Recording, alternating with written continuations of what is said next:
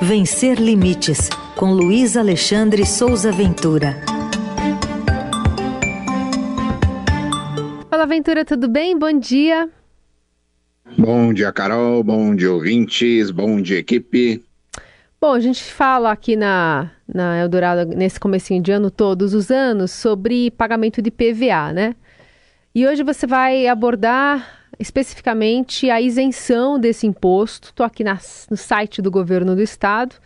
E aqui diz: procedimento destinado a atender pedidos de isenção de PVA para um único veículo de propriedade de pessoa portadora de transtorno do espectro do autismo em grau moderado, grave ou gravíssimo, ou com deficiência física, sensorial, intelectual, mental moderada, grave ou gravíssima, ou de ser representante legal na forma e nas condições estabelecidas pelo Poder Executivo.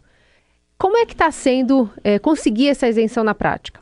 É, pois é, né? É muito bonitinha aí essa descrição do governo de estado. Parece que tudo está funcionando perfeitamente, mas tem um embrólio problemático gigantesco aí na questão da isenção do IPVA para pessoas com deficiência, que é uma comprovação em tempo real do estrago que uma má decisão pode causar vai fazer aqui uma retrospectiva. Lá em 2020, o governador na época, que era o João Dória, enviou à LESP, a Assembleia Legislativa de São Paulo, um projeto de lei que extinguia diversos órgãos estaduais, inclusive o IMESC, que é o Instituto de Medicina Social e de Criminologia de São Paulo.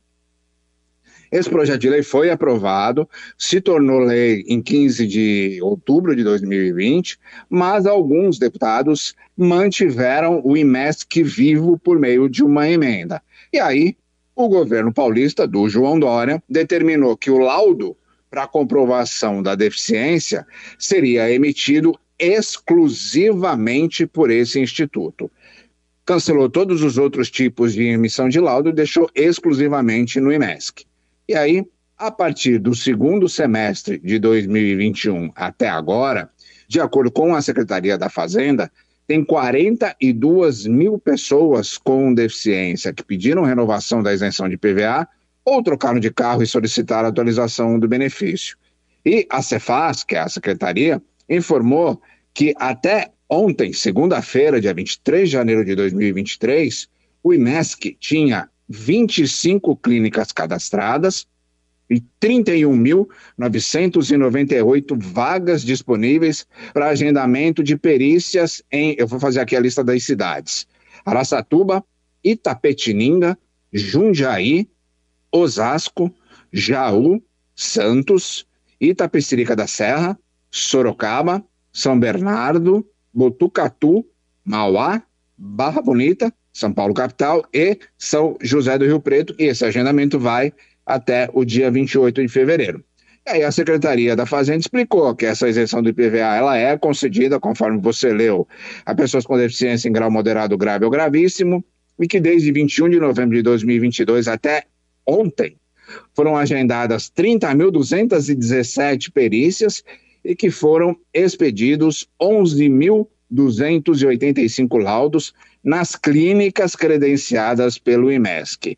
O credenciamento dessas clínicas que tiverem interesse em fazer essa perícia continua aberto e as entidades têm que participar lá e fazer exigir, é, cumprir as exigências do edital. Só que tem um problema. A Lei Geral de Proteção de Dados ela não permite ao IMESC a divulgação dos dados completos das clínicas, mas o nome e o CNPJ dessas instituições são publicados no Diário Oficial. E aí, uma pesquisa no Google, você encontra todos os detalhes. Só que não é permitido ir direto na clínica, você tem que fazer o agendamento pelo site do IMESC. Ir na clínica presencialmente sem fazer nenhum agendamento só atrapalha, causa tumulto. Tem que fazer lá o agendamento pelo site do IMESC. Atualmente, quem faz o agendamento da perícia tem o pedido de isenção aprovado, mas, de qualquer maneira, essas pessoas precisam ir ao local credenciado para concluir o processo para que o IMESC possa emitir o laudo. E, em alguns casos, a distância é muito longa. A gente tem o depoimento de um morador de Ribeirão Preto com esse relato do problema aí da distância para pegar, para fazer a perícia pegar o laudo. Vamos ouvir, por favor.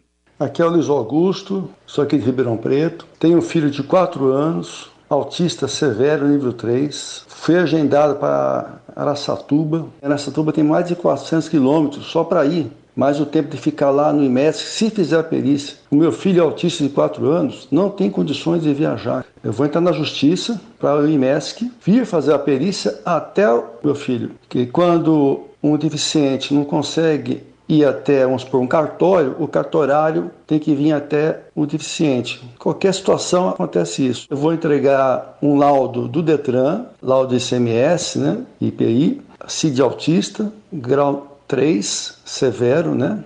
E vou entregar a declaração de dois médicos dele, da Unimed, do plano, com os prontuários, os remédios que ele toma, e que ele não tem condições de viajar. E se viajar, quais são as consequências que terão? Se pedir uma liminar para não fazer perícia, qualquer tipo de coisa assim, é negado porque lá no CIVEI está em análise fiscal. Então o juiz fala aqui como não foi negado na parte administrativa do CIVEI, do IMESC, então ele não pode dar andamento no processo, o juiz. Agora, eu vou pedir uma coisa diferente. Eu vou pedir para ele intimar o IMESC a vir fazer a perícia aqui em Ribeirão Preto, com todos esses laudos aí. E eu sou uma pessoa idosa, tenho acima de 64 anos. É, então, essa situação que o Luiz Augusto aí, é, relatou, é uma situação que está acontecendo desde lá de 2020, quando o João Dória inventou essa história de fazer a perícia pelo IMESC.